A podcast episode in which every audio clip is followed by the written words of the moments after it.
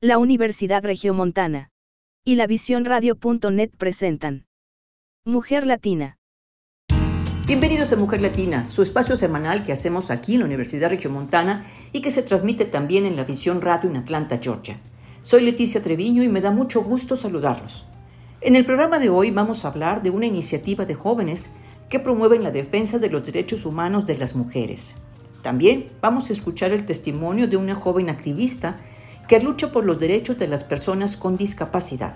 Mujer latina, mujer de hoy, mujer latina, mujer sin límites, mujer latina, mujer que va contigo. Comenzamos. Los invito a escuchar una reflexión ética que hace el doctor Pablo Ayala, director de Desarrollo e Impacto Social del Tecnológico de Monterrey, a quien le enviamos un cordial saludo. Esta reflexión la hizo en su participación en el primer Congreso de Ética y el impacto de la tecnología 4.0 en las empresas que se realizó por el Congreso, el Consejo de Nuevo León 4.0 aquí en el Estado. Escuchemos.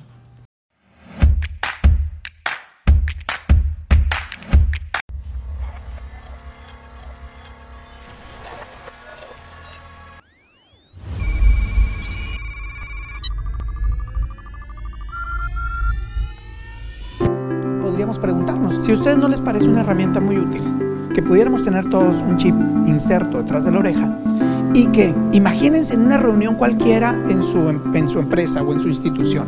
¿Se imaginan, por ejemplo, que estamos en una presentación muy sofisticada y en lugar de estarle tomando fotos, pues nomás vemos eso y como se está quedando grabado y luego ya al rato nos acordamos, decimos, fíjate que vi una conferencia muy padre y entonces tocaron un tema eh, que venía en el segundo bullet, déjame ver, y ahorita se te ponen los ojos en blanco y tú estás viendo la presentación y dices, ah, y entonces tú explicas el bullet. ¿Se imaginan qué práctico sería?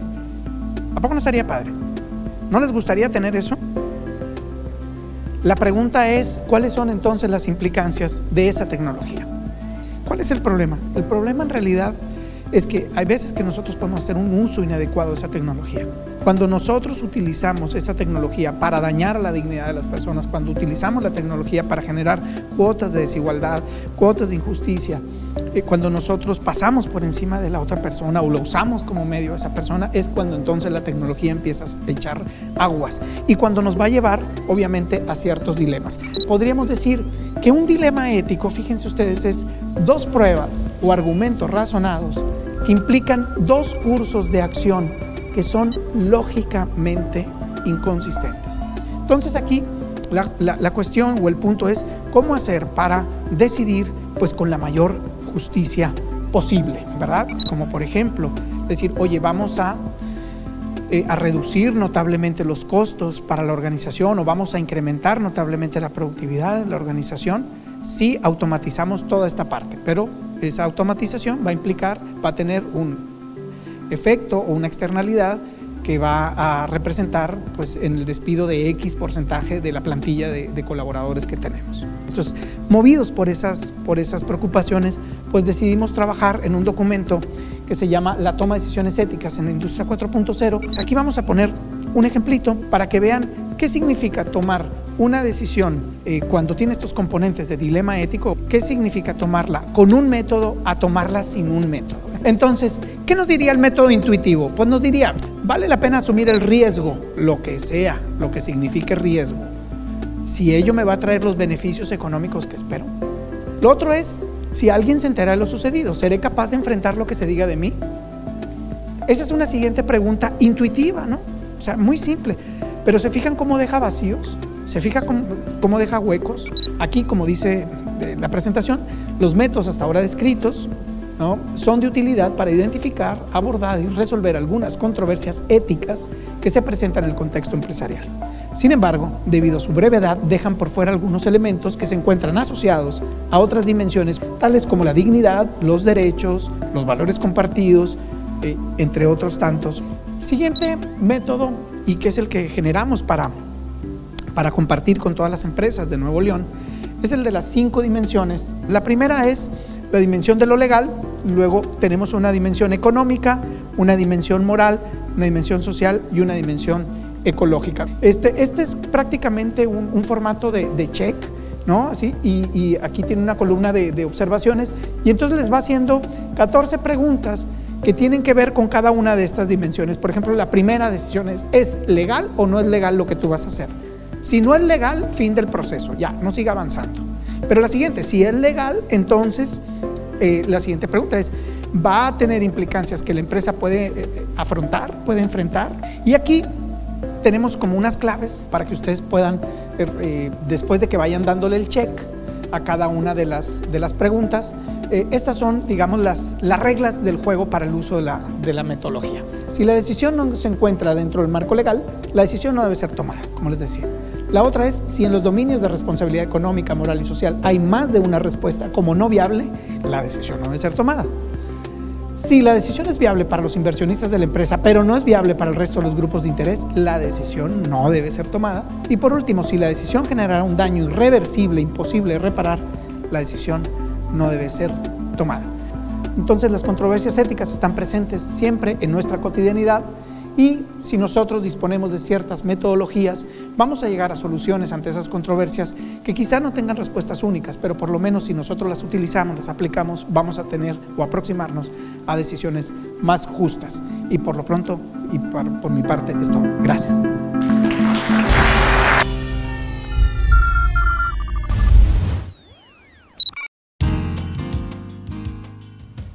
Los invito a escuchar mi columna semanal del periódico La Visión.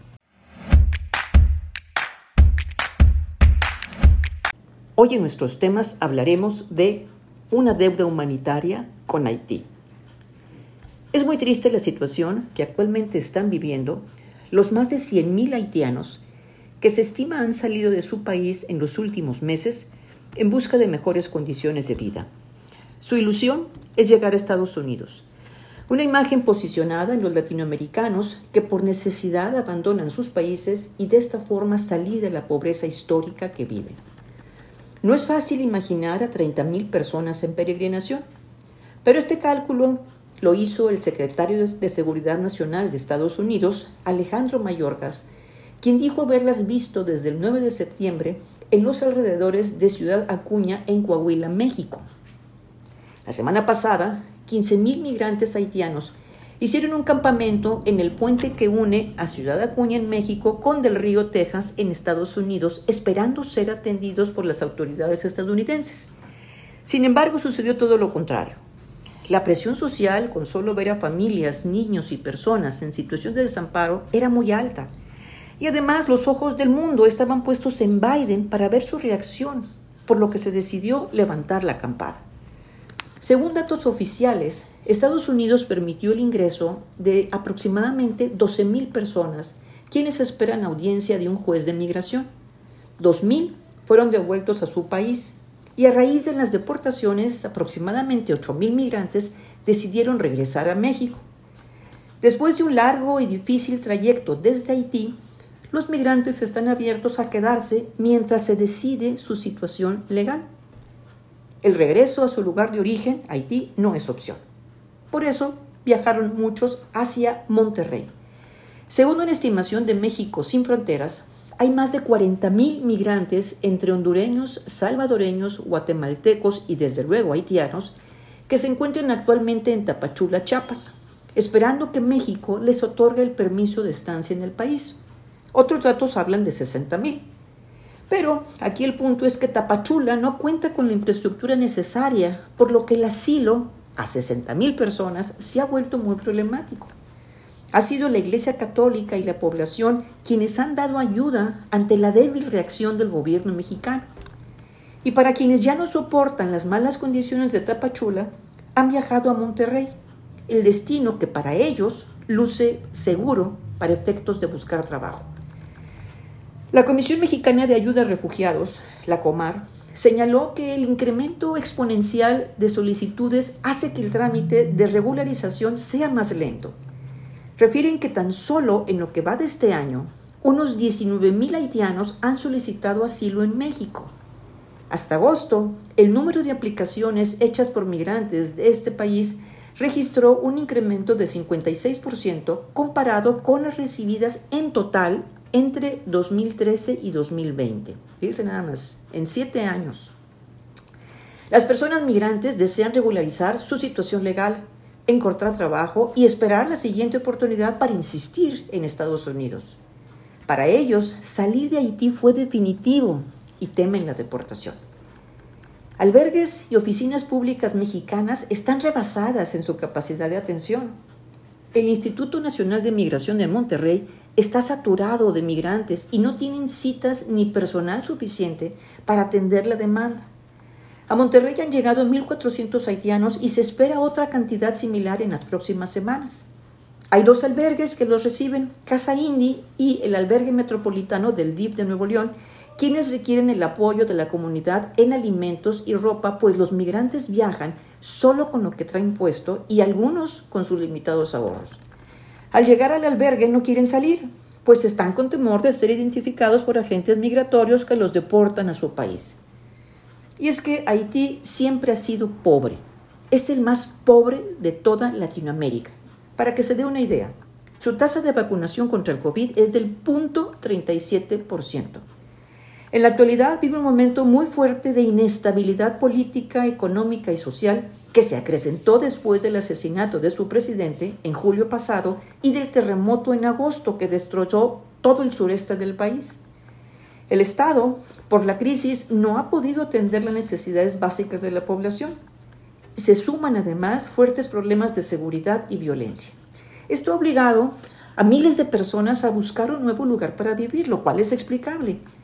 Chile y Brasil ya no son opciones para ellos, pues ambos países tienen crisis de desempleo, así que en su horizonte está Estados Unidos. Y ahora se sintieron motivados por la ampliación de la vigencia del Estatuto de Protección Temporal para todos los haitianos que estaban en Estados Unidos el pasado 29 de julio o antes, esto como una medida de apoyo al terremoto de agosto.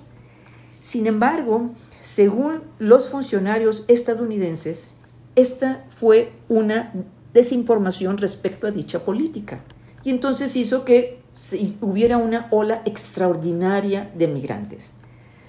Los sospechosistas creen que esta salida masiva de Haití ha sido provocada por los pro-Trump para desestabilizar a Biden. Sin duda, eso es una crisis humanitaria para todos los haitianos y es un reto enorme para México y Estados Unidos. Gracias por acompañarnos en Mujer Latina, tu espacio radiofónico. Hacemos una pausa y continuamos.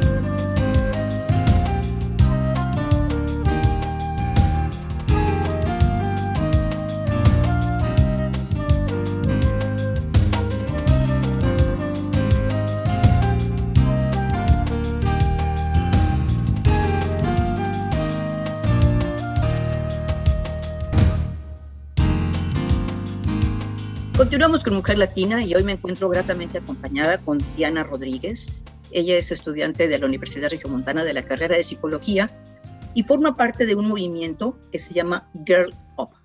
Diana, gracias por aceptar esta entrevista en Mujer Latina. Eres una este, muchacha muy jovencita.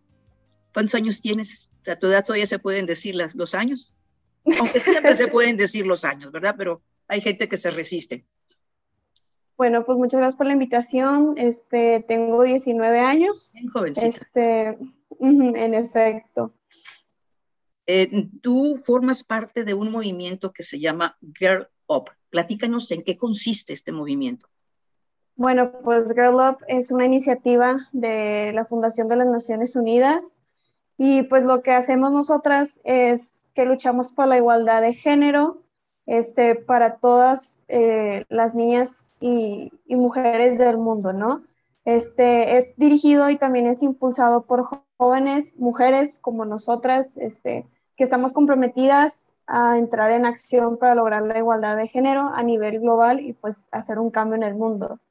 Tenemos este, diferentes programas y a través de ellos este, inspiramos, convocamos y capacitamos y conectamos a las jóvenes a nivel mundial y pues durante ese proceso, pues las ayudamos a posicionarse como líderes y, generadoras de cambio, ¿no? ¿Cuándo es que surge este movimiento o esta iniciativa en México? En México, en México la verdad es que ha de tener como unos, hijo su, no tengo el dato exacto, pero la verdad no tiene mucho, yo creo que ha de tener unos cinco años, más o menos. Este, y ahorita somos, de hecho, Nuevo León es el estado que más clubes tiene, este, y Monterrey también tiene muchos clubes. ¿Cuántos, más o menos? en Nuevo León, ahorita tenemos alrededor de casi 30 clubes. Wow.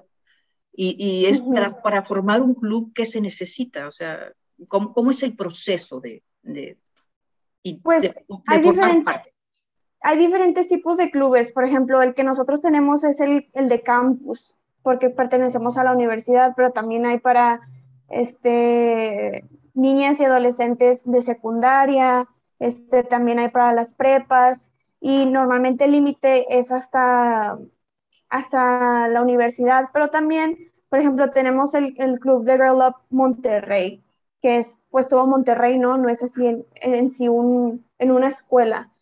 Este, y el proceso que se lleva a cabo es de que pues una persona este, pues esté interesada en esto, esté comprometida con esto, ya después se pone en contacto con, con las personas, este, con las coordinadoras de Girl Up de América Latina y el Caribe, y ellos te van guiando para, para ver qué se necesita hacer, qué necesitas, te van explicando, te van este, apoyando, te van dando ideas para que tú puedas abrir tu club, ya sea campus o, o donde estés, ¿no?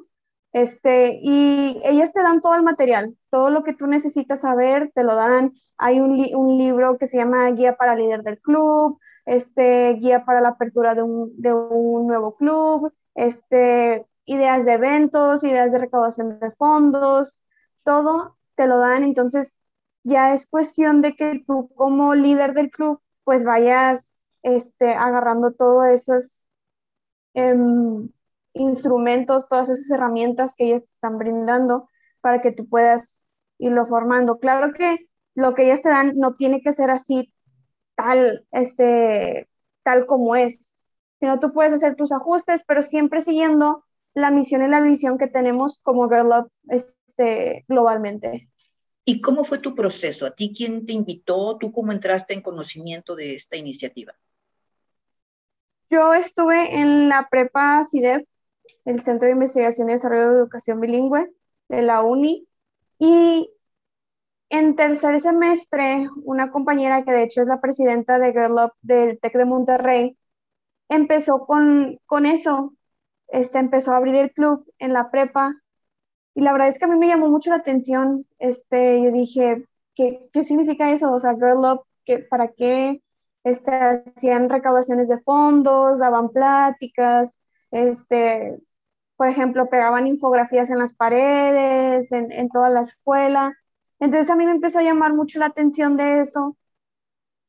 Y más porque yo estuve, bueno, yo he crecido en una familia muy religiosa, este, una familia religiosa y pues la, tipo, la típica familia regia, ¿no? Religiosa, este, con, con cierto machismo y, todo eso, ¿no? Entonces a mí me llama mucho la atención de que pues el movimiento se tratara de la mujer y los derechos que la mujer tiene y por lo que se está luchando y por la igualdad de género.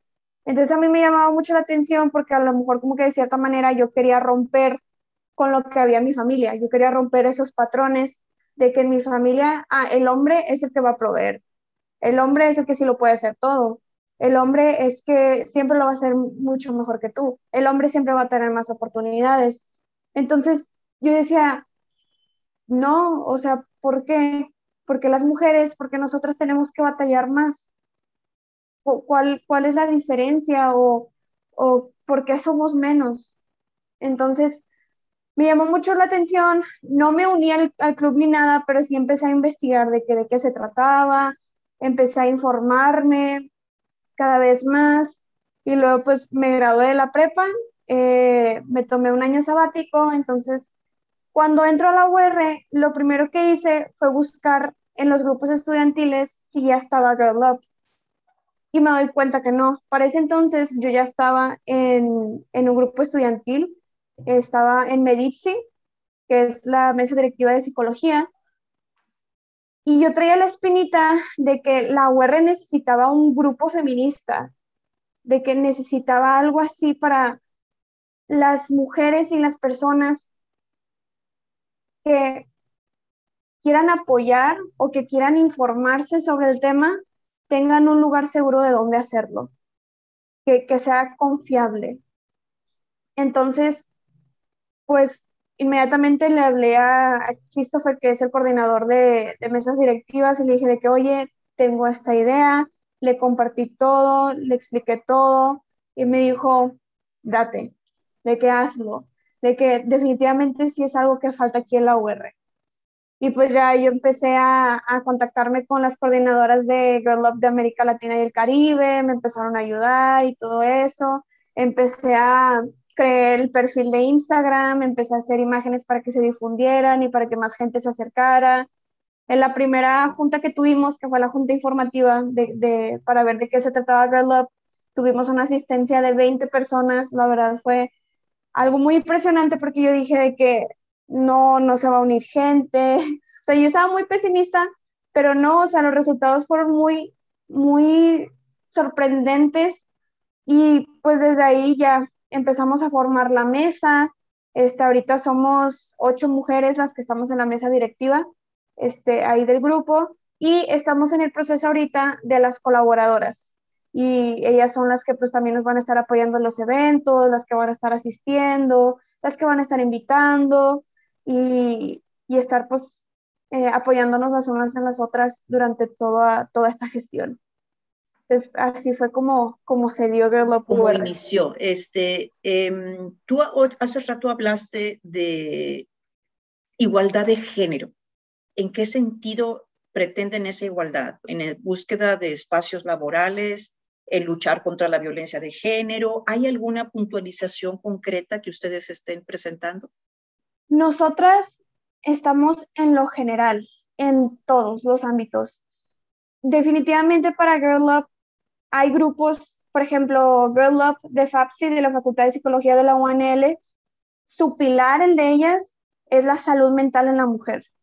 Pero nosotras, como somos mujeres de diferentes carreras, este, decidimos mejor tener un enfoque general, abarcar todo, que vamos a hablar sobre la salud mental en las mujeres violentadas, este, sobre la igualdad de género, la violencia y todo eso. Ese es nuestro enfoque como grupo. Correcto. Y ahorita me dices que son aproximadamente 20 personas o 20 o 30 personas las que integran Girl UR. Y solamente pueden ustedes eh, admitir eh, estudiantes de la Universidad de Montana o si hay alguien que perteneciera o que no tuviera algún trabajo o alguna relación con UR que estuviera trabajando, pudiera ser admitida? Lo ideal es que sea del campus de la UR.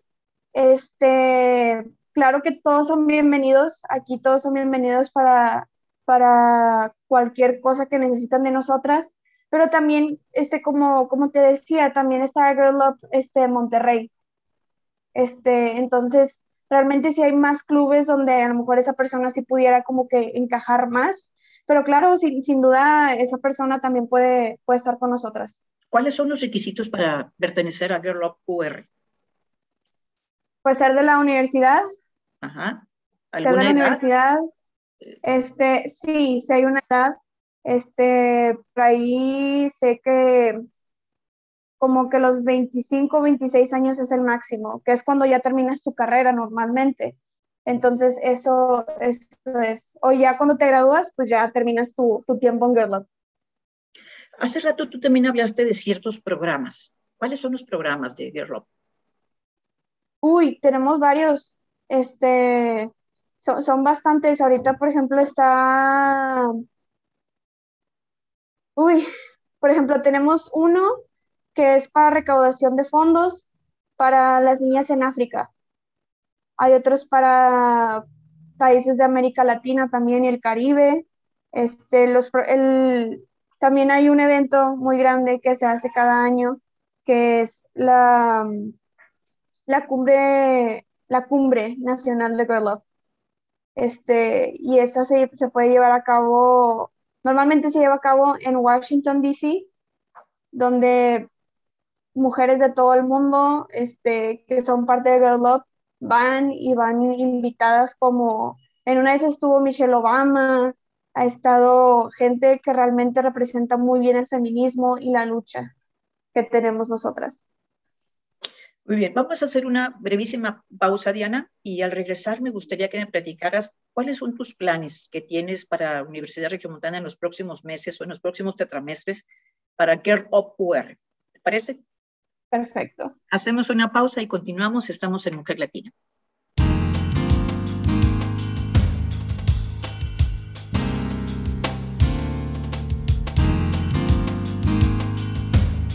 Lista. Continuamos con Mujer Latina y estamos platicando con Diana Rodríguez. Ella es estudiante de psicología de la Universidad de Montana y es fundadora de una iniciativa eh, que está eh, respaldada por la Fundación de Naciones Unidas que se llama Girl Up. Diana, eh, ¿cuáles son tus planes de trabajo en la Universidad Montana al frente de esta iniciativa Girl Up? Tenemos muchos planes, pero obviamente por algo tenemos que empezar. Y lo primero que, que tenemos ahorita en mente y lo que hemos estado trabajando un poquito más es sobre el dar la información correcta sobre qué es el feminismo. Porque hay mucha gente que tiene una idea errónea este, de lo que es el feminismo por las diferentes formas en que se difunde en, en Internet, ¿no? A veces pintan a las feministas como personas agresivas, como personas que no respetan, pero no lo es. Entonces, es el educar a la gente, que realmente sepan qué hay detrás de todo lo que pasa que la gente conozca por qué estamos luchando, por qué nos cala tanto, por qué queremos la igualdad, por qué queremos seguridad, por qué queremos lo que queremos, que lo entiendan realmente. Entonces, eso es lo que queremos hacer, que la gente sea más consciente sobre eso. Entonces, vamos a estar este, ofreciendo pláticas sobre eso, sobre qué es el feminismo, desde la historia, este, qué ha pasado últimamente, este, pioneras, este, contra qué estamos luchando, qué estamos exigiendo, y que realmente lo único que exigimos son derechos humanos.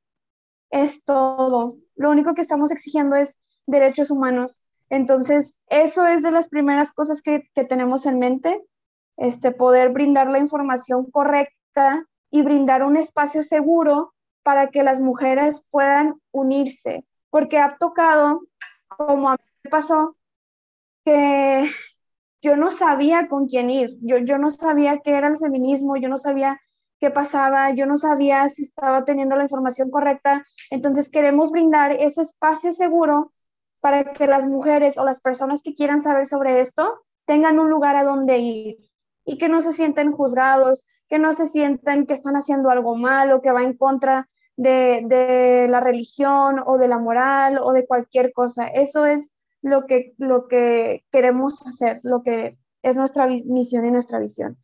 También este, tenemos en mente la recaudación de fondos para estudiantes de aquí mismo de, Monterrey, Nuevo León, para poder ayudarles en, en, su educación, ¿no? Porque eso es por una cosa de las que luchamos nosotras, que los niños y las niñas tengan una educación de calidad porque eso es sumamente importante. Eso creemos que la educación es lo más importante que hay y que sea de calidad.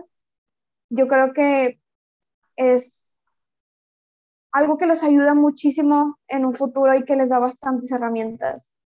Este, también pláticas sobre salud mental, pláticas sobre cómo emprender, pláticas sobre derechos humanos, pláticas sobre cómo irme de intercambio, pláticas sobre cómo manejar mejor mis, este, mis finanzas.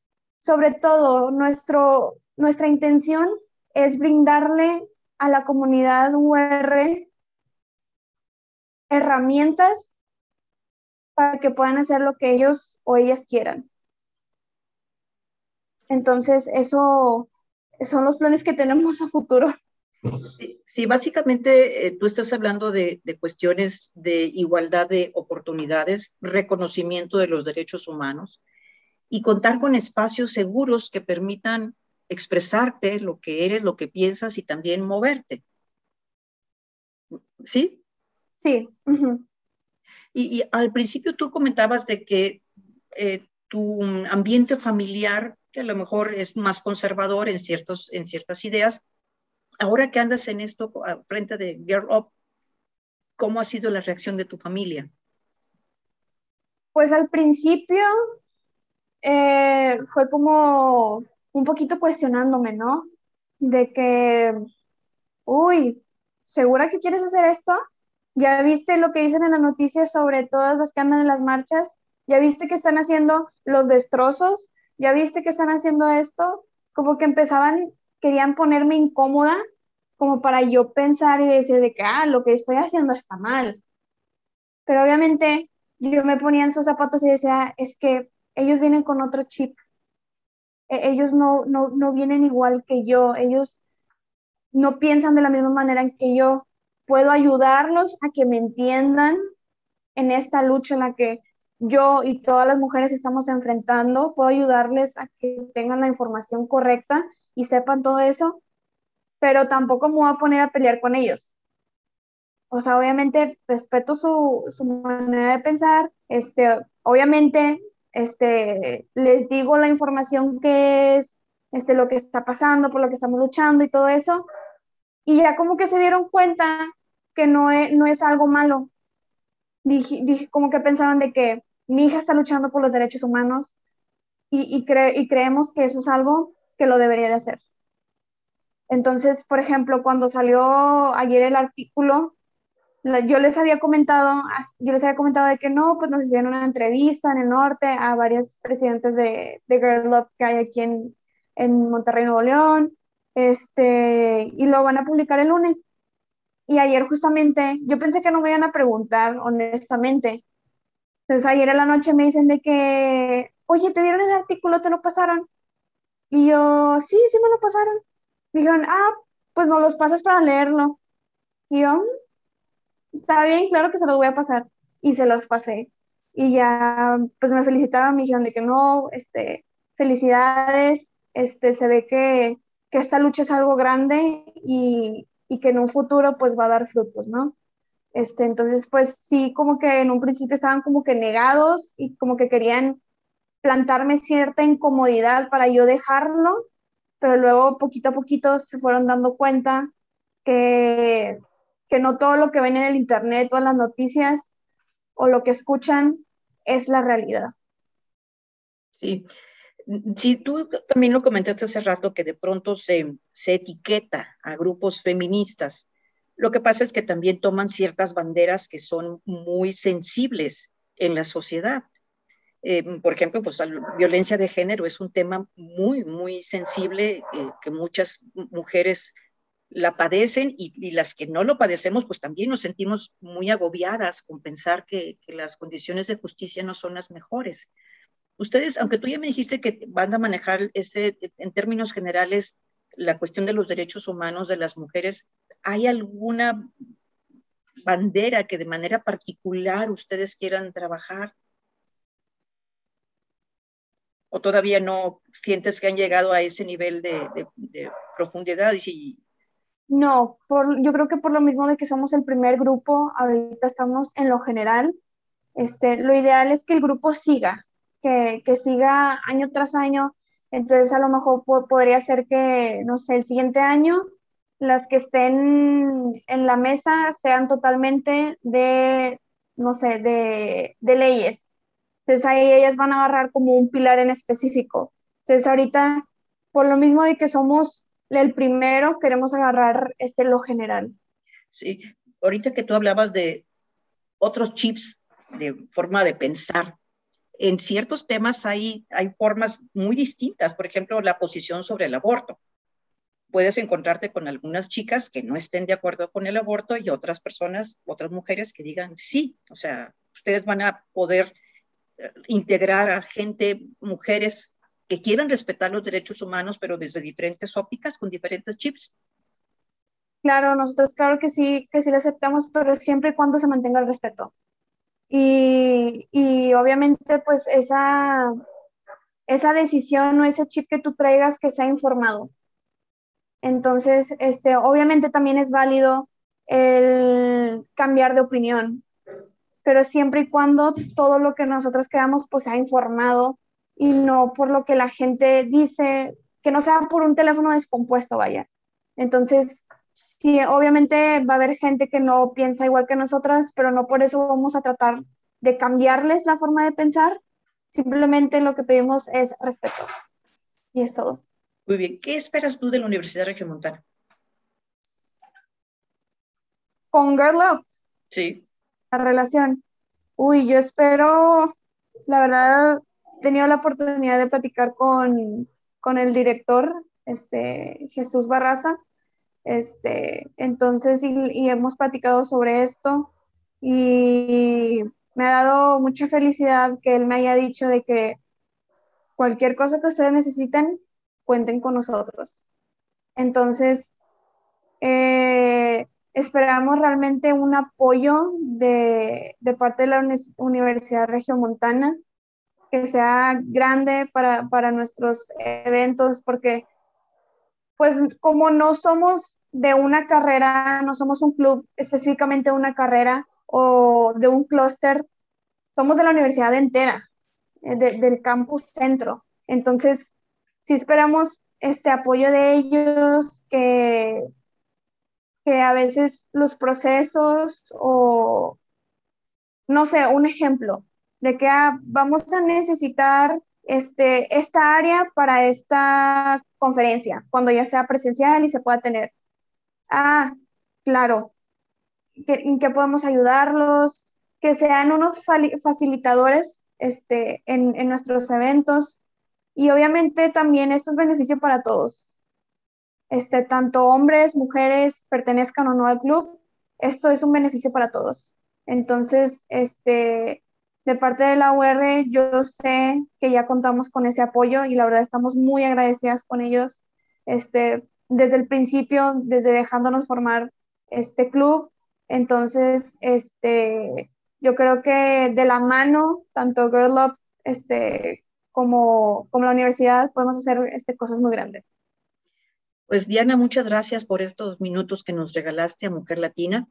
Eh, yo estoy segura que tus palabras han sido muy inspiradoras para este, justamente para despertar en otras chicas, en otras jóvenes que nos escuchen, la, la defensa con todo el respeto que, que se requiere de, para asegurar el reconocimiento de esos derechos humanos que nos puedan ofrecer a las mujeres igualdad de condiciones, de espacios y oportunidades de expresarnos y sobre todo ambientes seguros de tránsito y de expresión de lo que pensamos. Pues mucho éxito. Considera a Mujer Latina una aliada.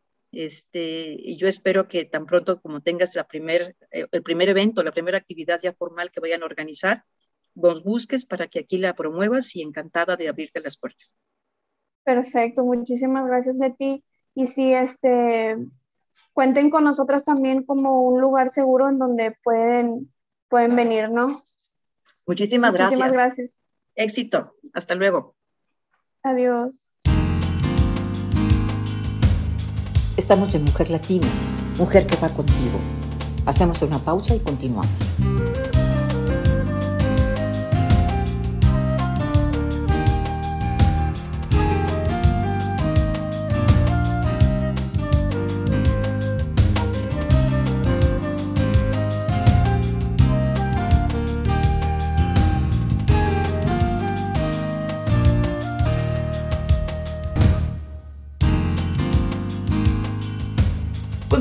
Mujer Latina.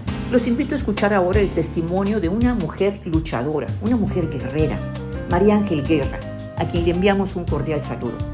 Gracias a la crestomatía, pasamos esta cápsula preparada por TechTalk de la Universidad Autónoma de Nuevo León. Gracias a los colegas de la Universidad Autónoma de Nuevo León, gracias a María Ángel por compartirnos este material. Van a quedar ustedes gratamente sorprendidos de las convicciones de María Ángel.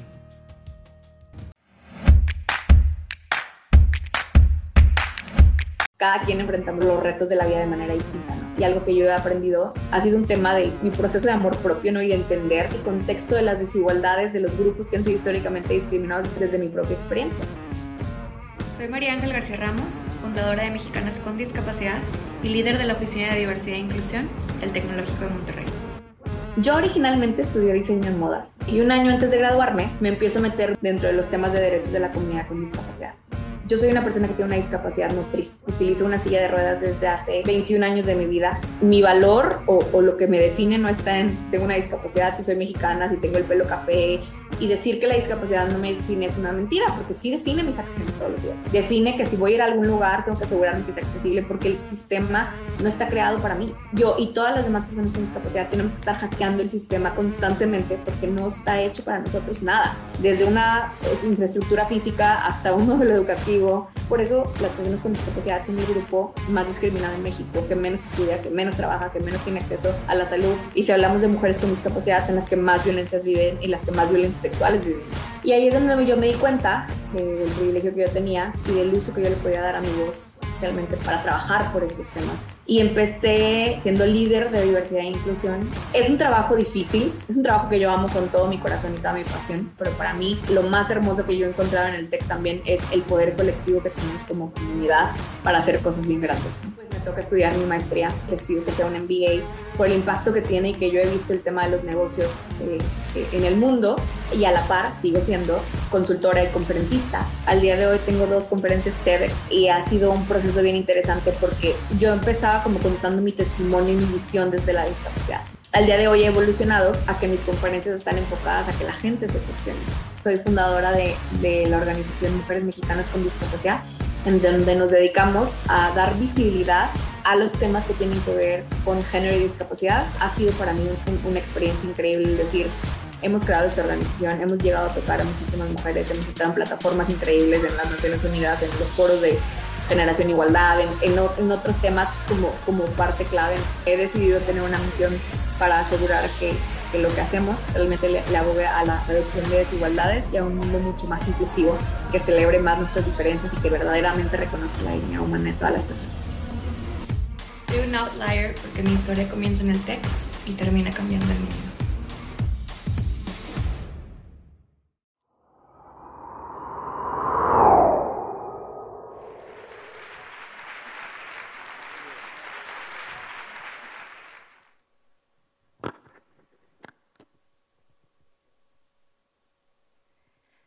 A veces me gusta pensar qué es lo que pensarán los aliens.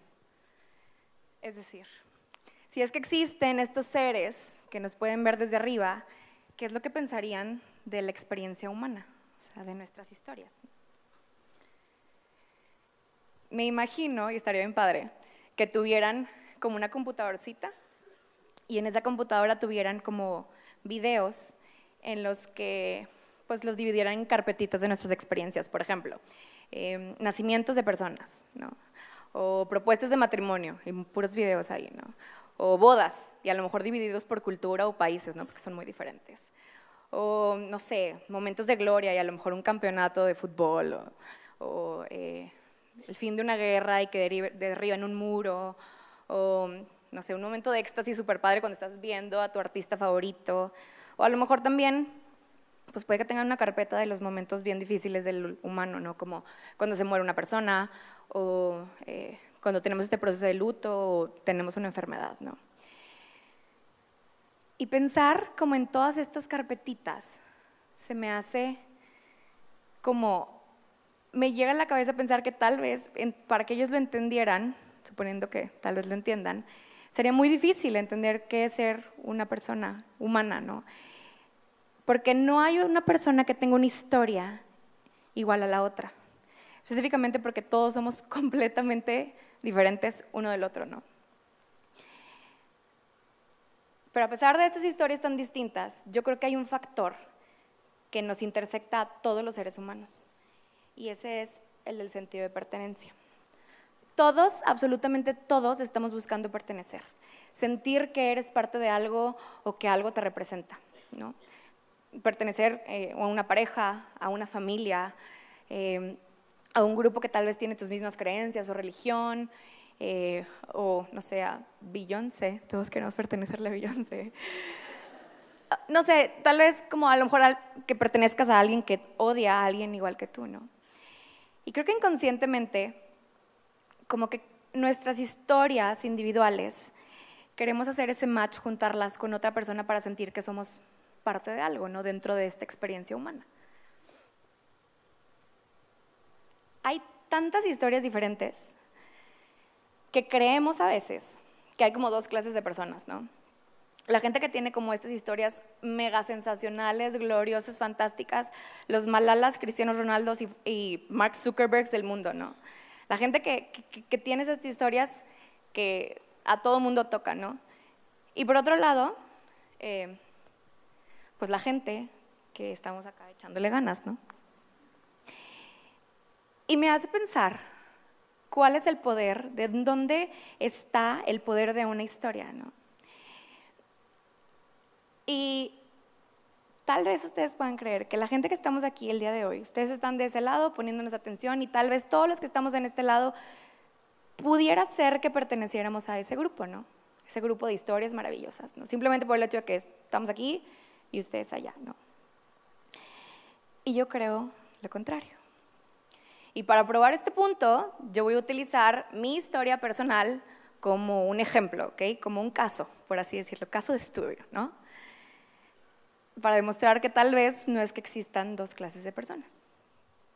Si ustedes me ven, si tienen eh, esta capacidad de poderme ver, y si no, lo describo, soy una persona, una mujer que tiene una discapacidad motriz y estoy sentada en vez de estar parada enfrente de ustedes contándoles una historia, ¿no? Y tal vez pueden creer que porque tengo una discapacidad, puede suceder que tal vez yo voy a contar una historia fuertísima de eh, un drama en el cual tengo una discapacidad, entonces les voy a contar cómo es que sale adelante y al final todos van a salir súper inspirados eh, pensando que yo soy un gran ejemplo de vida, ¿no? Pues no, la verdad es que no. El poder de mi historia individual no recae en mi discapacidad, porque mi discapacidad es un contexto, ¿no? Y yo estoy usando el tema de discapacidad porque es el que puedo hablar ahorita y tengo otros contextos además de este, ¿no? Como todos. Entonces, este es para el ejemplo.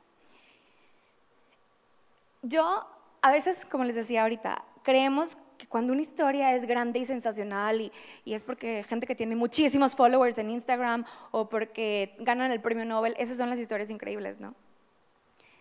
y tiene que haber como algo dramático que, que, haga que explote.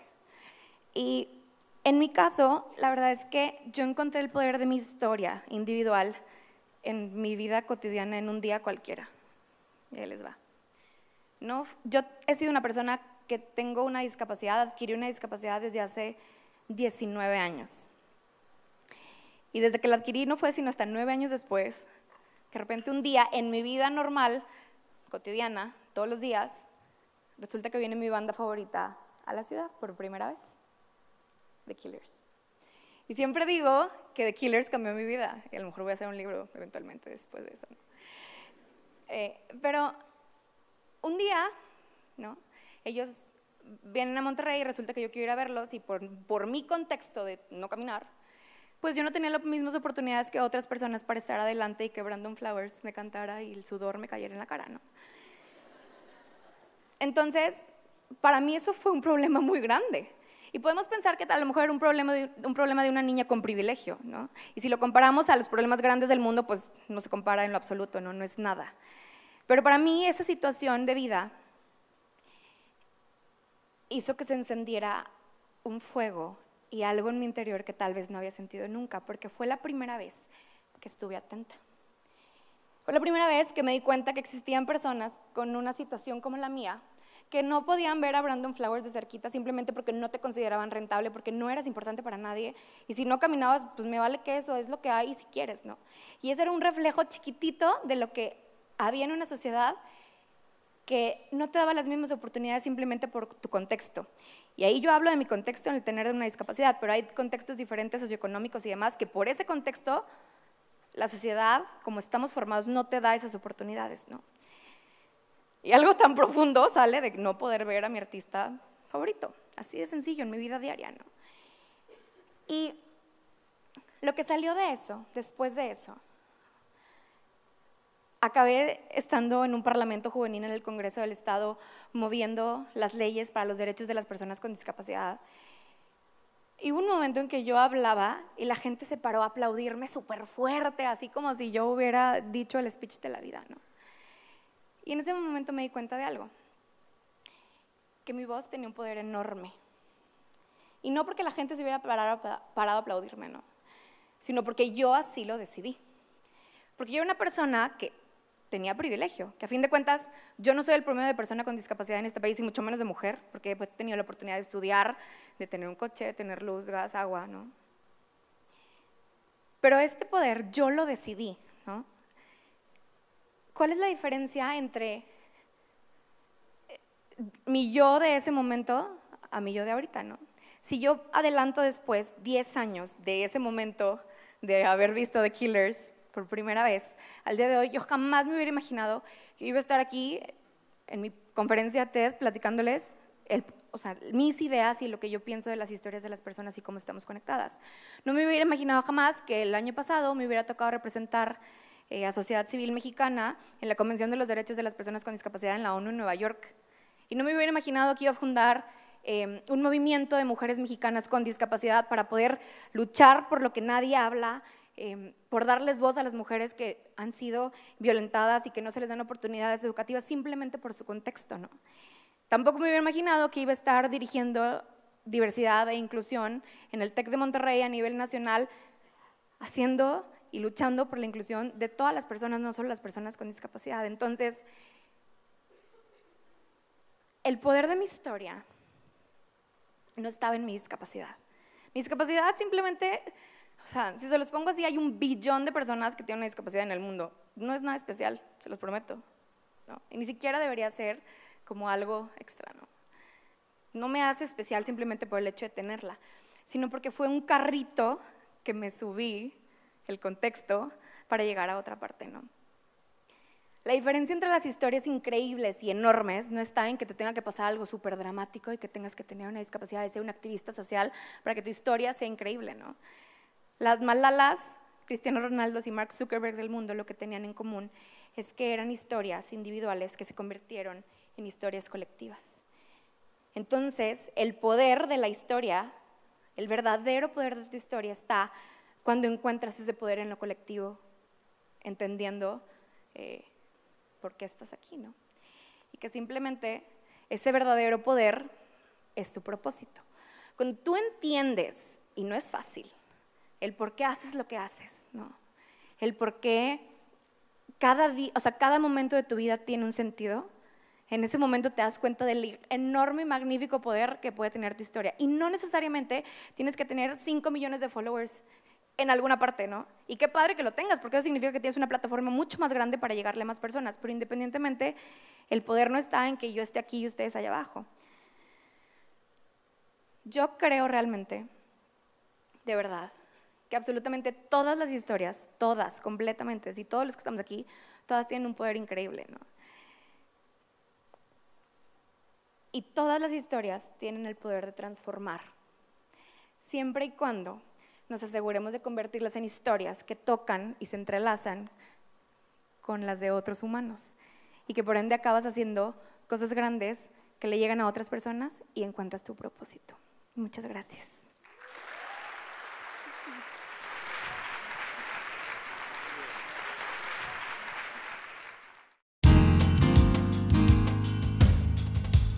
Hemos llegado al final del programa. Yo agradezco muchísimo su compañía y los espero la próxima semana. Hasta pronto.